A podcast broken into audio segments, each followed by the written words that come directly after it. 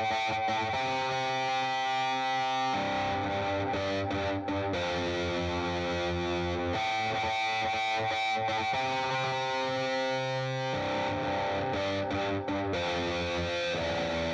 Julien, j'ai lu un papier qui explique que le plus important pour faire face aux défis écologiques aujourd'hui, c'est de pisser dans la baignoire. Dans la douche, malheureux, rappelle-toi qu'on est écouté par des prolos. Ah putain, ouais ouais, euh, désolé. Mais je, je me disais, ça semble quand même un peu con euh, de se dire qu'on va tacler des enjeux majeurs à coups de petits riens. Alors, justement, est-ce que tu connais le colibri qui... Ah. Euh, et plus sérieusement, est-ce que toutes ces actions n'ont pas quand même pour but de se donner vaguement bonne conscience en attendant le désastre? Et accessoirement en bibliothèque, comment est-ce que ça se traduit, cette politique des petits riens qui voudrait dire beaucoup? Donc, bah, c'est parti pour le générique de deux connards dans un char à voile, du coup. En voiture Un voyage tranquille. Allez, disons-le clairement, la majeure partie des bibliothécaires sont bien intentionnés. Faut le dire vite aussi. hein. J'imagine que c'est déjà ça, à défaut de genre euh, riche, euh, socialement valorisé, ou encore euh, ayant un impact fort sur le monde qui nous entoure. Mais les intentions, c'est déjà pas mal, j'imagine. Mais est-ce que ça marche? Est-ce que votre atelier jardinage est-il réellement un jalon, même mineur, dans la lutte contre l'écocide? Et votre conférence sur le sexisme Et cette table thématique contre les violences conjugales hein avec le risque en plus que si les auteurs que vous avez mis euh, ont publié il y a déjà 4-5 ans, la moitié d'entre eux sont en fait déjà des violeurs. On avait déjà posé par le passé la question de la neutralité sous l'angle de est-ce qu'on doit être neutre? Et si on explorait aujourd'hui le coût concret dans notre capacité d'action de tous ces choix en demi-teinte qui visent finalement à dénoncer sans pour autant forcer la main à des changements On a déjà parlé de la fenêtre d'Overton. Si je reviens dessus rapidement, il s'agit d'un concept sociologique de Joseph P. Overton qui revient à dire que le militantisme peut tirer la société dans un sens ou dans l'autre en se situant à l'extrémité du champ des discours acceptables, voire même un peu en dehors de l'acceptable. En somme, si votre écologisme ne choque personne, c'est sans doute qu'il s'agit surtout de jardinage. Et c'est embêtant pour pas mal de raisons. Déjà, parce que c'est inefficace. Si jamais dans vos actions, vous retrouvez à ne choquer absolument personne, ça veut dire que votre discours, il va très bien passer dans le fameux statu quo. Et qu'est-ce qu'on dit à propos du statu quo déjà, Julien? On se rappelle que défendre le statu quo, c'est défendre la hiérarchie de domination qui est déjà à l'œuvre et donc prendre la défense de ceux qui sont déjà les dominants. Donc c'est dégueulasse. Et quand tu fais ton atelier qui fait semblant de jouer à l'écologie en plantant trois carottes, ce que tu fais là-dedans, c'est de le renforcer le statu quo. Parce que tu vas, que tu le veuilles ou non, donner un peu des arguments pour qu'on change pas grand-chose, puisque faudrait-il vraiment amener des changements majeurs alors que on est quand même en train de faire pousser trois carottes? Et est-ce que c'est pas bon les carottes, euh, Julien? Ah, c'est, si, si, c'est très bon. Ah, Et laisse-moi dire qu'avec toutes celles qu'on se prend en bibliothèque depuis quelques années, on a intérêt à les aimer. Tu salis même les carottes. Je salis même les carottes. hein. Ok. Ensuite, parce que ça désamorce les vrais militants, ce genre de truc. On va pouvoir opposer, tu sais, euh, les gentils bibliothécaires qui ont ce discours constructif et valide, qui sont quand même en train de planter des carottes pour notre bien commun à tous et qui sont dans une vraie envie de faire les choses bien et ensemble Et dans la pluralité. Et dans la pluralité. Et on va pouvoir les opposer, tu sais, à ces vilains militants pas gentils qui font qu'à euh, casser des choses et parler très fort et dire que vraiment, bah non, non, non, non, non. Et est-ce que c'est constructif de dire non, non, non, non, non? Tu veux dire les, les islamo-gauchistes féminazis woke? Ceux-là même. Et le problème là-dessus, c'est un peu comme quand tu te retrouves à être dans un repas de famille et réaliser qu'en fait, bah, ton oncle de droite, en fait, il trouve que le parti communiste d'aujourd'hui, il est quand même vachement bien. Ah, c'est le drame. Et c'est là que tu te dis qu'en fait, est-ce que c'est ton oncle qui a changé? Ou c'est que le discours, mine de rien, il est devenu tout vide de sens et tout nul? Et bah peut-être souvent la deuxième option. Et que ce qui va se passer là-dedans, c'est que quand tu deviens la caution morale de gens qui vont pouvoir se servir de toi pour dénoncer ceux qui font vraiment les trucs, c'est peut-être qu'il y a un léger verre dans la pomme ou une énorme carotte. Enfin, parce qu'il y a quand même un, bah on a, un- il y a petit timer quand même là-dessus. Je sais que les discours alarmistes, c'est assez facile pour inciter à la frayeur généralisée dans les sociétés. Ceci étant, euh, posez le constat que euh, l'urgence climatique, euh, elle est vraiment urgence, que euh, la montée fascisante d'un peu tout ce qui nous entoure, aussi bien en France que chez nos voisins, c'est quand même un truc sacrément flippant, sacrément documenté, et qu'à moins d'avoir la tête sacrément enfouie dans le sable, c'est dur de le contester. Ça pose tout de même la question de savoir si on y est encore à ces petites actions en demi-teinte qui pourraient peut-être permettre dans 35 ans d'avoir posé les jalons à travers une profonde éducation de la carotte, d'un discours construit du tous ensemble hein, dans notre société. Bref, peut-être qu'on a dépassé depuis un certain temps les discours en demi-teinte, et que ce qu'on appelle la demi-teinte, c'est surtout de la bonne conscience. Enfin, et ça par contre, ça va être mon opinion absolument personnelle, car tout le reste bien sûr est documenté scientifiquement, n'est-ce pas Julien? Absolument, c'est bah, le principe même de deux connards dans un bibliobus, hein, c'est qu'on est un, un, podcast sérieux. Je trouve que la demi-teinte, euh, c'est se priver de ce qui pourrait être un militantisme heureux. C'est se priver de se sentir puissant, c'est se priver de ce sentiment de congruence entre nos actions, donc, et notre discours. D'avoir l'impression qu'on sert à quelque chose d'autre que passer la soupe. Et ça, vraiment, je trouve que c'est un changement de paradigme, tu as vu tous les termes qu'on utilise, profond dans une vision de faire le métier, quand on accepte le fait qu'on a une voix et qu'on va décider de s'en servir. Et que puisque de toute façon, ce bonheur dans la capacité d'exercer notre métier, j'ai peur qu'on ne le trouvera jamais réellement dans notre revenu. Julien, tu confirmes? Je ne vois pas de quoi tu parles. Je ne l'ai jamais trouvé moi non plus. Dans la valorisation sociale et tout ce genre de choses dont on parlait tout à l'heure, peut-être qu'on peut le trouver dans notre capacité à exercer un changement réel. Mais pour avoir la moindre chance de le ressentir vraiment, il va falloir faire aussi des vrais trucs. Et ça, c'est pas toujours facile, mais ça fait quand même du bien. Deux connards dans un char à voile. Bon, ouais, t'es, quand même un peu dur là, euh, Quentin, parce que bon, euh, couper l'eau pendant que tu te laves les dents, euh, c'est prouvé scientifiquement que ça va sauver le monde. Hein. Et ça réduit la consommation d'eau même quand on coupe l'eau pendant qu'on se lave les dents. Et ça, c'est, fou quand même, c'est puissant. D'ailleurs, il paraîtrait même aussi que si tu réutilises les cartons, par exemple pour ton pilon, t'évites d'acheter des cartons en plus. Et c'est une étude scientifique qui tend à prouver ça. Je sais que ça demande voilà pas mal euh, d'efforts intellectuels autour de ça et que du coup ça demande peut-être à ce qu'on mette vachement ça en avant pour que tout le monde puisse en arriver là. Mais c'est vrai que c'est quand même des choses qui sont importantes à scander haut et fort pour que les gens euh, l'apprennent. Et, euh, et, on peut faire comme ça tout un tas de découvertes absolument fascinantes. Est-ce que tu savais aussi, par exemple, que le vélo, ça consomme moins d'essence que la voiture? Putain, c'est incroyable. Je sais. Et je sais que là, je suis en train d'assigner des grandes révélations parce que mon but, c'est vraiment de percuter un peu l'auditeur. Hein, auditeur, auditrice, est-ce que là, vous vous sentez un peu, un peu secoué par les déclarations qu'on a aujourd'hui? Après, par contre, c'est vrai que ça pose des questions.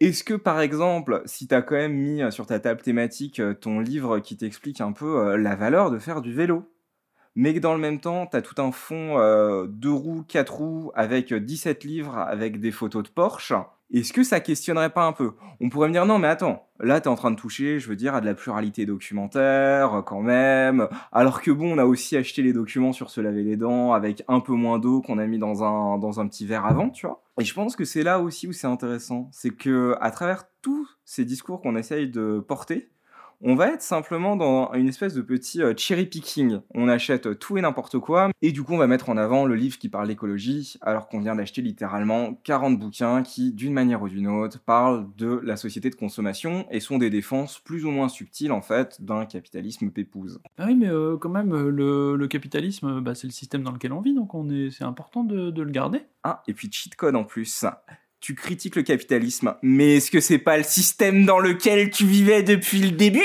Ah, c'est incroyable. Tu l'avais pas vu venir celle-là, Jean-Michel Lagauche. Non, voilà, c'est ça, c'est incroyable. Ouais, il y a une maxime qui va très bien pour ça, c'est euh, l'écologie sans lutte des classes, c'est du jardinage. Et eh ben ouais, voilà, en fait, le truc c'est ça. Défendre les petits gestes du quotidien, euh, couper l'eau, pisser sous la douche, euh, l'agenda 2030, on sait très bien que, voilà, ça ne marche pas. À la fin, euh, ce qui va fonctionner, c'est de remettre en cause un système dans sa globalité. Et le système dans sa globalité qu'il faut défoncer, c'est le capitalisme. C'est relativement simple en fait. Et c'est pas c'est même pas être militant que de dire ça en fait. C'est vraiment une tarte à la crème où il y a un consensus général pour dire le système et le mode de consommation, le mode de production, l'industrialisation, c'est ça qui nous a mis dedans. Donc à un moment il faut, faut y aller quoi. Donc nous en tant que bibliothécaires, comment on fait pour défoncer le capitalisme, Quentin? Alors, je pense que j'aurais juste besoin de 17 points, 48 addendums, mais on pourrait peut-être le résumer par euh, une petite maxime qui serait assez simple. Arrête d'être le passe-plat des conneries, bordel ça peut, ça peut être pas mal, ça. Arrêter d'être un passe-plat, c'est pas mal. Ça veut dire, en fait, tu me dis si, euh, si je dis une connerie, mais... Ma pensée est complexe, donc j'aimerais quand même que tu saches la servir proprement. Ça veut dire qu'il faut accepter qu'on discute de tout, qu'on met en qu'on met en doute, qu'on met en cause ce qu'on fait et qu'on se pose encore une fois des questions de ce que je suis en train de faire, que ce soit acheter un bouquin, euh, faire une animation, inviter un auteur, inviter machin, faire un atelier quelconque, etc. Quel est l'objectif derrière? Qui est-ce qui va en retirer quelque chose? Et est-ce que ça va avoir un putain d'impact sur la communauté qu'on dessert, la localité dans laquelle on est, euh, la vie des gens autour, etc., etc.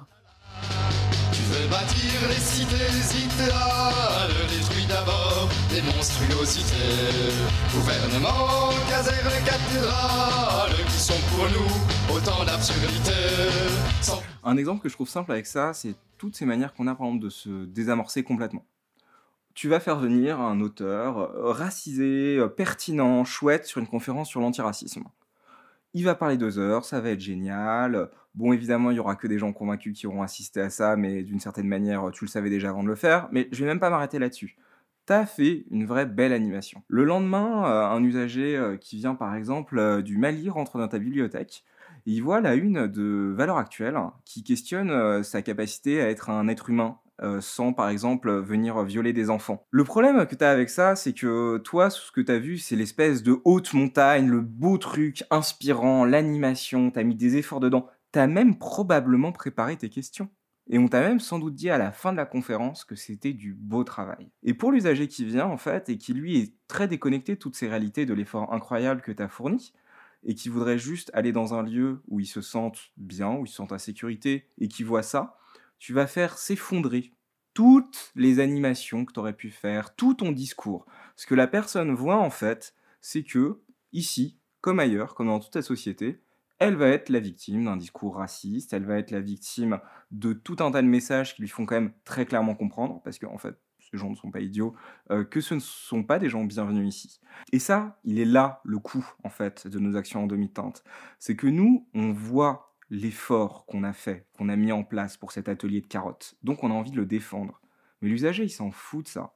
L'usager, ce qu'il voit, c'est qu'il vient d'entrer dans la bibliothèque et que il a vu ton discours raciste, il a vu ton auteur sexiste, il a vu euh, ces trois romans d'un auteur euh, multicondamné euh, pour euh, violence sexuelle et il se demande ce que c'est en train de foutre là. Et à travers ça, en fait, tu t'es complètement désamorcé et t'es un passe-plat.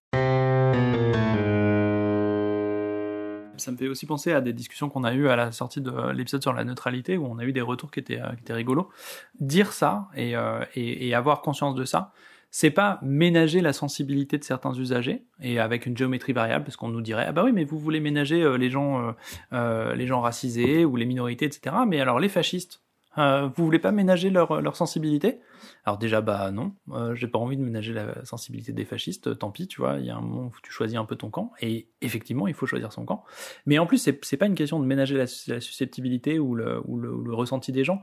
Euh, j'ai pu voir ça aussi dans un truc, euh, un commentaire sur la loi Robert que je trouvais que je trouvais hallucinant, où euh, en gros c'était euh, est-ce que mes collections doivent s'adapter pour ménager la sensibilité des gens? La question qui se pose c'est t'es un service qui est ouvert à une communauté dans lesquelles t'as l'ambition même pas d'être un safe space, tu vois, parce sait, en fait, on, pose un, terme sur lequel on, a beaucoup à dire. Mais même pas ça, juste, t'es un service qui est ouvert et les gens qui passent la porte, ils doivent à peu près se sentir en sécurité. Tu dois mettre en place les, les conditions pour faire ça. Et tu peux pas le faire à coup de une minute pour les juifs, une minute pour Hitler. Ça ne marche pas. Ça ne marche pas. Si t'as une bibliothèque qui va défendre et, euh, et c'est pareil aussi, un autre argument qu'on on a entendu, c'est oui, mais les livres de machin, euh, ils n'ont pas été condamnés pour, euh, pour racisme. C'est lui qui a été condamné pour racisme. Ces livres, ça compte pas. Et, là, j'avoue que je questionne un peu la rationalité de cet argument. On va juste dire qu'on le glisse là sous le tapis.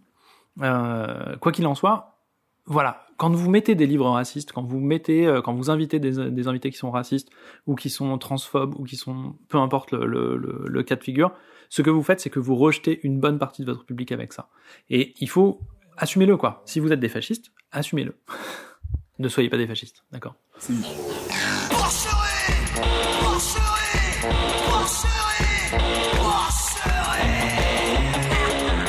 On l'a déjà fait l'épisode sur euh, le statu quo, la neutralité, machin. En fait, c'est le camp des puissants. Et que au mieux, on devient un idiot utile, au pire, on est même un peu complice. Mais comment est-ce que ça pourrait se traduire au quotidien, du coup, dans une bibliothèque, de faire ce choix de ne pas être dans la demi-mesure? Et là-dessus, je vous rassure, je suis pas en train de vous dire qu'il faut commencer à cramer euh, toutes vos collections. Je suis en train de vous dire qu'il faudrait pilonner euh, l'intégralité, par exemple, de Oui Oui, parce qu'il conduit une voiture et que donc c'est un déchet capitaliste. Même si, d'un point de vue de la tier list, euh, est-ce que c'est personnage pour enfants et de droite? Je pense que oui, oui, euh, il est assez, euh, assez haut tiers quand même. Mais ouais, ouais, ouais, On est d'accord? Oui, oui, il est de droite. Oui, il est, Il beaucoup trop copain avec l'agent de C'est police. ça, mais bien sûr. Oui, oui, laisse-moi dire qu'il va pas aller faire grève avec son petit panneau oui, oui là. hein. Non. Bon, même si c'est constructif au moins. Par contre, ce qui est sûr, c'est qu'on peut vraiment se poser la question. Ce livre que je changerais, ce documentaire qui a l'air innocent, est-ce que par exemple, ça a un sens aujourd'hui? D'avoir 2000 guides de tourisme, dont 1900 représentent des destinations qui impliquent de prendre l'avion. Bah ouais, et là vous êtes en train de dire mais non, mais les gens ils doivent rêver, et puis il y a quand même des gens qui partent en vacances, et est-ce que t'es pas en train de pousser le bouchon beaucoup trop loin, Maurice. Maurice. Et ouais, je le pousse un peu loin, mais en fait, euh, c'est quoi le projet de société dans lequel on veut vivre? Est-ce que c'est celui où genre on prend l'avion euh, six fois par an? Parce qu'en fait, on pourra pas demain, copain. Et puis, du coup, c'est ça qui est hyper important, c'est que ça semble être une décision un peu radicale, un peu vénère et tout ça. Il faut bien avoir à l'esprit que si vous, vous prenez pas cette décision, c'est vos tutelles qui vont les prendre. Et vos tutelles, elles vont dire, bah euh, non, euh, pluralité mon gars, Euh, tu vas faire de la pub pour l'industrie pétrolière, et puis à côté, tu auras un peu de livre écolo. Faire le choix de faire maigrir ton fonds de guide de voyage, c'est un choix que toi tu peux faire et qu'il faut que tu fasses tant que tu en as encore la capacité. Parce que au moment où ta tutelle va commencer à prendre la loi Robert au pied de la lettre, tes libertés de constitution de fonds, en vrai, elles vont prendre une petite claque. Comment est-ce qu'on fait pour essayer de faire ça sans nécessairement pilonner du coup d'entrée de jeu les trois quarts de notre fonds? Peut-être déjà que ce qu'on peut voir, c'est si nous on ne sent pas encore capable de porter ce discours militant, quelle place on peut laisser à ceux qui, eux, sont capables de le porter, mais n'en ont juste pas les outils? Parce que, soyons clairs, hein, souvent ce qui va manquer à des milieux militants, ça peut se résumer à juste une salle, de temps en temps, un peu chauffée. Un endroit, par exemple, où il pourrait y avoir des rencontres en non-mixité. Si déjà, vous acceptez le fait que le peu, la petite chose que vous pouvez faire, c'est de donner une place à des gens qui, eux, ont ce discours en eux, c'est déjà pas mal pour se lancer. Si, lorsque vous commencez à faire vos acquisitions pour la suite, vous mettez en place euh, quelques règles, par exemple, si t'as violé quelqu'un, euh, tu seras peut-être pas dans nos rayonnages.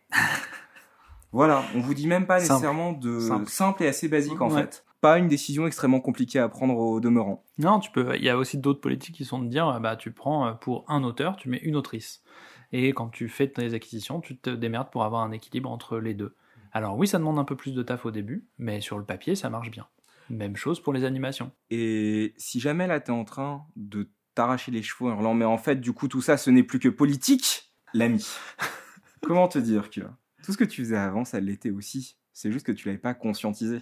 Et là la violence que tu es en train de ressentir en nous écoutant un sujet, c'est pas celle de soudain ton métier est politique, c'est que soudain t'as l'impression qu'on est en train de te mettre la tête sous l'eau en mode t'étais en train de faire une politique depuis le début, mais du mauvais côté, et il serait temps que tu le réalises.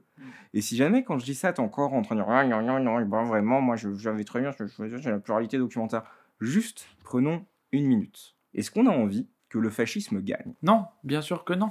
Est-ce qu'on a envie que la planète s'effondre? On préférerait pas. Est-ce qu'on va faire des choses afin d'aider dans ce sens-là? Oui, ce serait bien.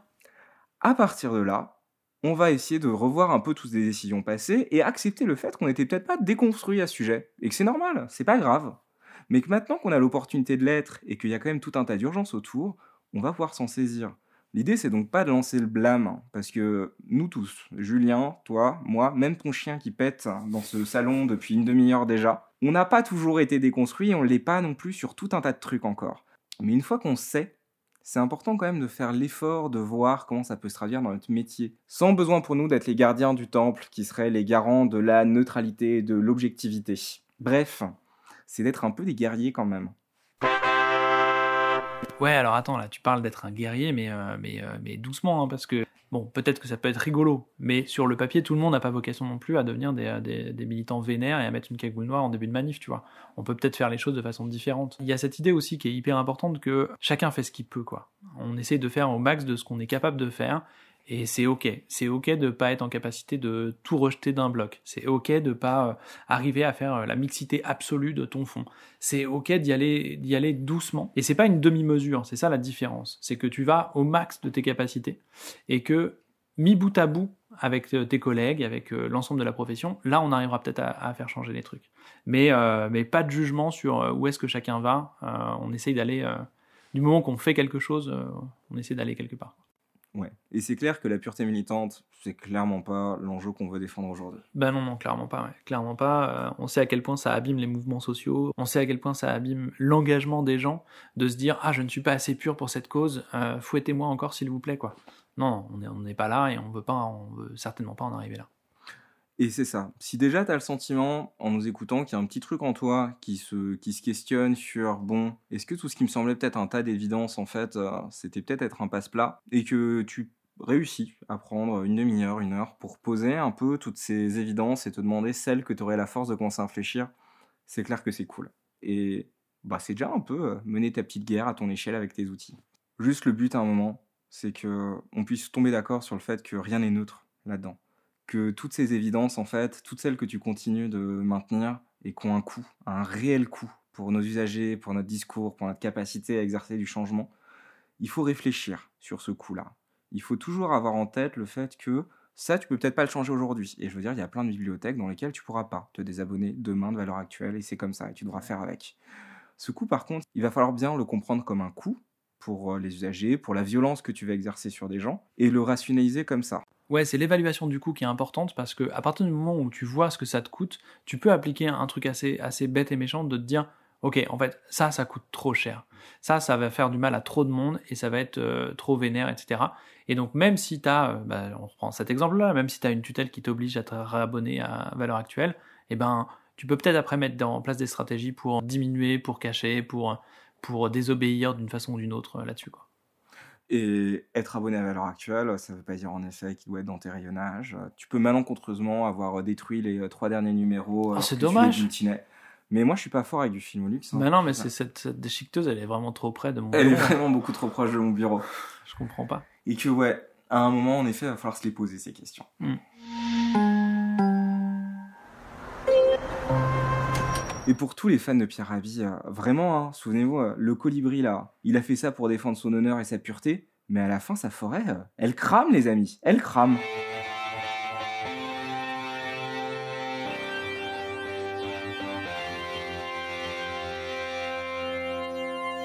Bon, t'es pas d'accord, t'es vénère, t'es grognon.